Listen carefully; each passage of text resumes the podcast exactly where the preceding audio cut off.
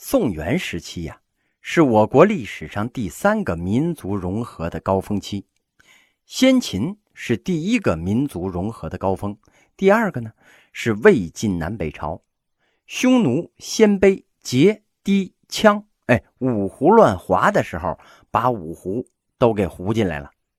第三个呀，就是宋元时期了。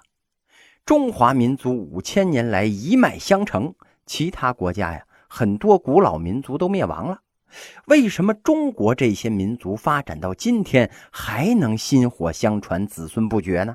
哎，一个重要的原因呢，就是中华民族不断的融合的产物。哎，我们的民族啊比较庞杂，比较杂就意味着相互学习的机会和各自文化交换的概率比较高，这样整个中华民族的人呢就都比较聪明。遗传基因呢是越来越优秀。中国最大的民族汉族啊，本身就是一个不断经历民族融合的产物。先吸收了少数民族更合理的知识和优点，然后呢，再用自己的文化把他们同化了。就像南方人呢，来我们小区住仨月，哎，我学习了你优秀的地方，学完之后呢，顺便给你同化了。你以前吃的是米饭。哎，我就把你弄得和我一样，吃面条、烧饼，哎，和这香菜、大葱和包子。中国呀，经过了前面两次大规模的民族融合，现在呢，迎来了第三次香菜、大葱的同化法了。公元九百零七年，李唐王朝被他的藩镇宣武节度使朱温所灭。朱温灭唐之后啊，建立了梁。十七年之后呢？梁被后唐代替，后唐之后啊是后晋、后汉、后周，黄河流域五十三年间换了五个朝代。哎，梁、唐、晋、汉、周这五个朝代最长的呢是后梁，十七年；最短的呀是后汉，只有四年，还换了俩皇帝。后人有诗说呀：“朱李石刘郭，梁唐晋汉周，都来十四帝。”拨乱五十秋啊，五十三年十四个皇帝，那你想吧，这些皇帝大多数那都是怎么死的呀？都是非正常死亡啊，被人家给做掉的。如果是盛世王朝啊，汉武帝在位就长达五十四年，比五个朝代加起来那还多一年呢。康熙爷呀，那是六十一年；乾隆爷要是算上太上皇，那是六十三年。辽朝还有几个皇帝啊，在位四五十年的，西夏也有，一朝的一位太平天子就堪比五朝啊！可见这五朝那得多乱呢？为什么这么乱呢？就是因为五代，哎，每一个开国皇帝呀，都是前朝的大将藩镇，手握重兵啊，打仗的货全在手里呀，嘿嘿，干嘛不抢位子呀？承德军节度使安重荣公开讲啊。天子宁有种乎？兵强马壮者为之耳。这不是说当皇帝的没种，而是说呢，当皇帝的难道天生他就是当皇帝的吗？还不是谁的胳膊粗，谁的拳头大，那谁就当老大呀？这样一来呀，国家不像个国家，哎，倒像个帮派了。谁能打谁当头啊？哎，当然，那更替就很快了。公元九百六十年呢。后周禁军大将赵匡胤在今天的河南陈桥兵变，建立了宋朝，年号呢建隆，建都东京。这个东京啊，不在日本啊，而是指开封。宋朝有四个首都啊，西京洛阳，东京开封，南京应天，另一个呢是北京大名。这个赵匡胤呢，就是宋太祖。赵匡胤建立宋朝的时候啊。中国还在五代十国这种分裂的局面之下。北宋建立之后呢，宋太祖削平了南方。宋太祖啊，也是因为做了禁军大将，手握重兵，才能篡权换代，削平了南方啊。削平南方之后呢，公元九百七十九年，宋太宗消灭了北汉，结束了五代十国。太祖皇帝驾崩之后啊。皇位采取了兄终弟及，由他的弟弟赵匡胤哎继位了，也就是后来的宋太宗。北宋经过了太祖、太宗这两代皇帝，才算把这五代十国的分裂局面给结束了。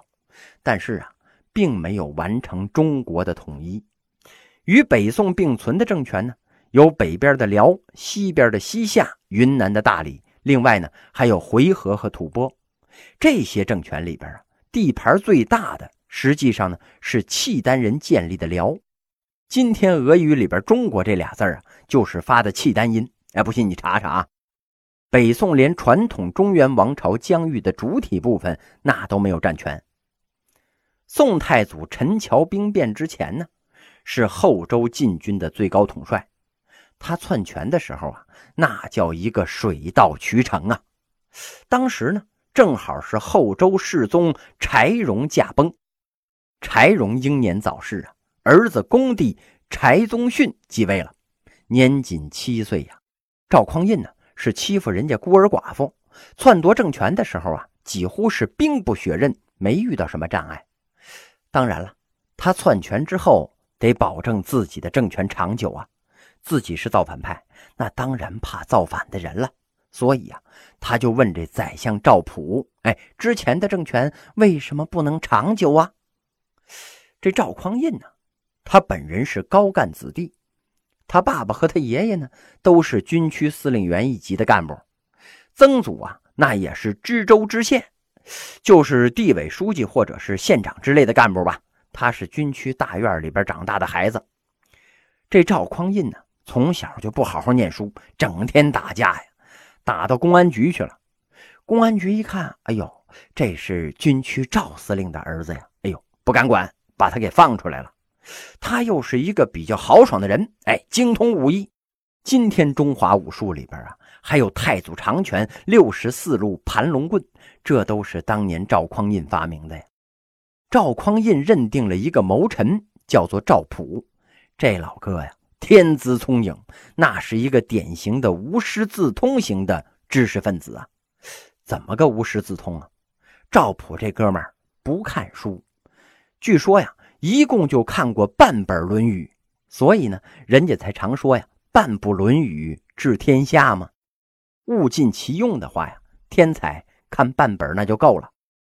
有这么一天呢，赵匡胤跟赵普聊天，他就问呢：“自唐纪以来，帝王繁邑八姓，甚方何也呀？为什么自从这唐朝末年以来呀，帝王换了八个姓了？”吾欲息天下之兵，为国家计长久，其道何如啊？哎，你给我出个主意吧，咱们怎么才能将这国家政权维持的久一点呢？这赵普一听啊，那是非常高兴，扑通一声就跪那儿了。陛下言及此，天地人神之福也，此非他故啊，方阵太重，君弱臣强而已呀。老大呀，哎，你说这话呀，是天下所有人的福气。前面的政权更替那么快呢，其实没有别的原因，就是藩镇权力太大的缘故，他们比这皇帝的权力还重呢啊，故而助长了政权的更替呀。今欲治之，为削夺其权，治其钱粮，收其精兵，则天下自安矣。哎，您现在呀，哎，要是想治他们，哎，就得夺他们的权，控制他们的钱粮，收他们的兵，哎，这天下呢，肯定就没事了呀。宋太祖听到这儿啊，那是非常高兴啊。嗯，轻勿复言，朕已御意。什么意思？就是说你不用再说了，我明白了。所以啊，他就开始这么做了，从三个方面入手治这帮人。哪三个方面呢？权、兵、钱。这个藩镇呢，没权没兵没钱，他能干啥呀？谁还听你的呀？哎，这不就完了吗？问题解决了。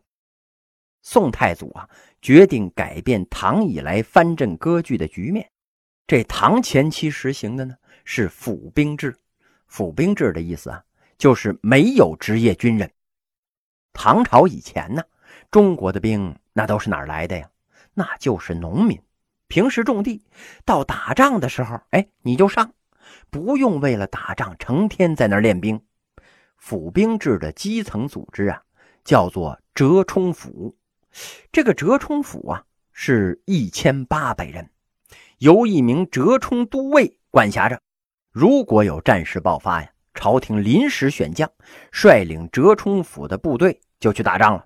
打完仗之后呢，兵撤于府，将归于朝。比如说这次打突厥吧，皇帝调山东的折冲府，由左卫大将军指挥。下次呢，可能是打这个回纥，哎，还是左卫大将军指挥。但是呢，可能调的就是陇西折冲府了。这样的话呀。兵不识将，将不识兵，相互有了短暂的感情，那也能转瞬分开呀！哎，就不会造成叛乱。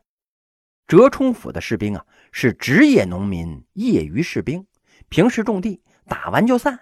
兵和将之间呢，没有长期的磨合，大将都不知道派给自己的军队有没有战斗力呀。这样的军队，那战斗力肯定是不强啊。所以到了唐朝的中期呀，就开始搞募兵了。将领自己招募军队，招募职业军人呢。职业军人一存在，那战斗力自然就上去了。但是问题呀，就是谁招的兵，他就听命于谁呀，容易对中央构成威胁。安史之乱呢，其实就是这么回事儿安禄山身兼范阳、河东、平卢三镇节度使，管辖着今天的河北、山西、辽宁三省，麾下精兵十五万呢。中央军呢才十二万，典型的军弱臣强啊，所以他一下就能掀起长达八年的叛乱呢。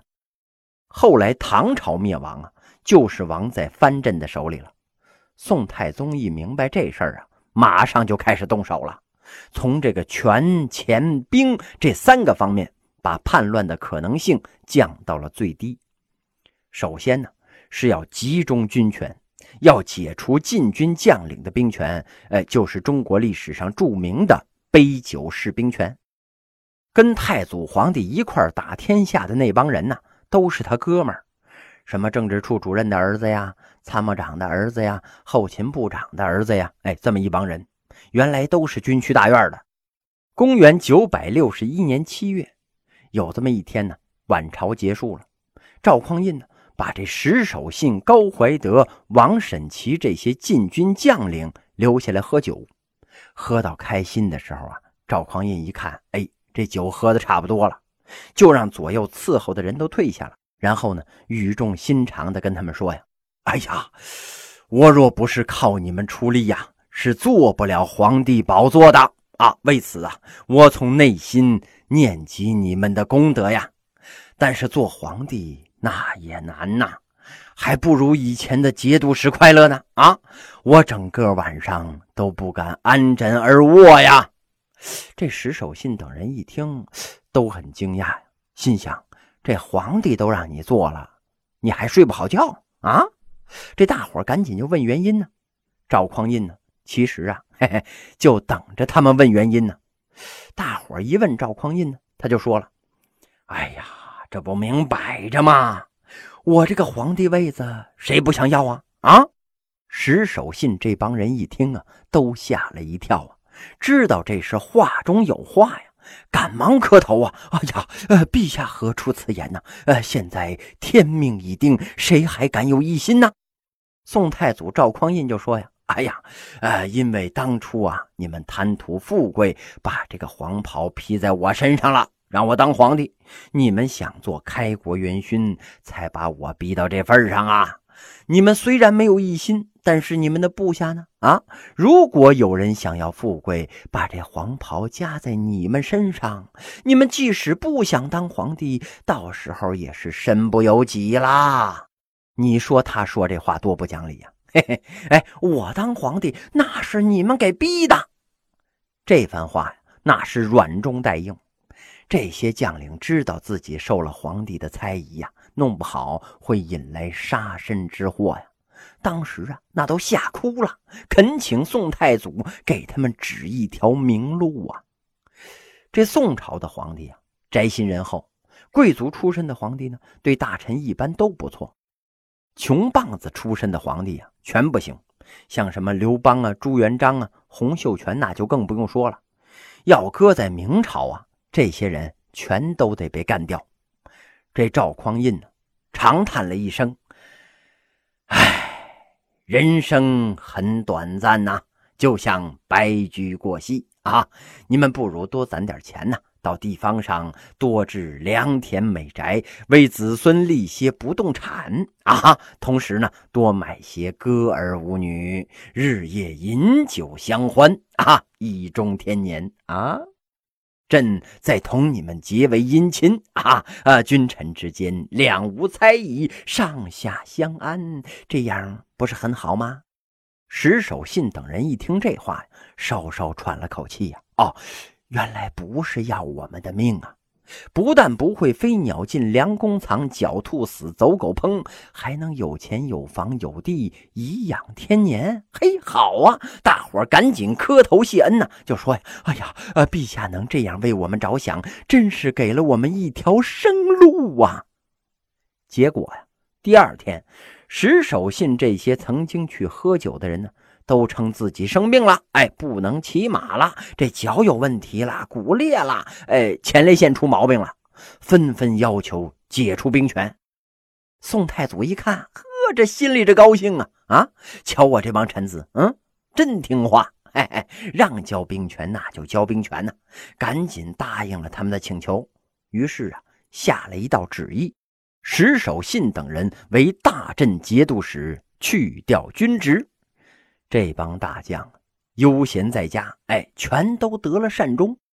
虽然他们到外地去做了节度使啊，但是节度使的实权也被剥夺了。岳飞也是身兼三镇节度使啊，十二道金牌一掉，那还是得乖乖的回来。回来呢就被干掉了。所以宋朝的节度使啊，只是一个虚衔没有任何的实权。宋太祖收齐精兵的第一步啊。是把这军区大院一块长大的哥们们都给办了。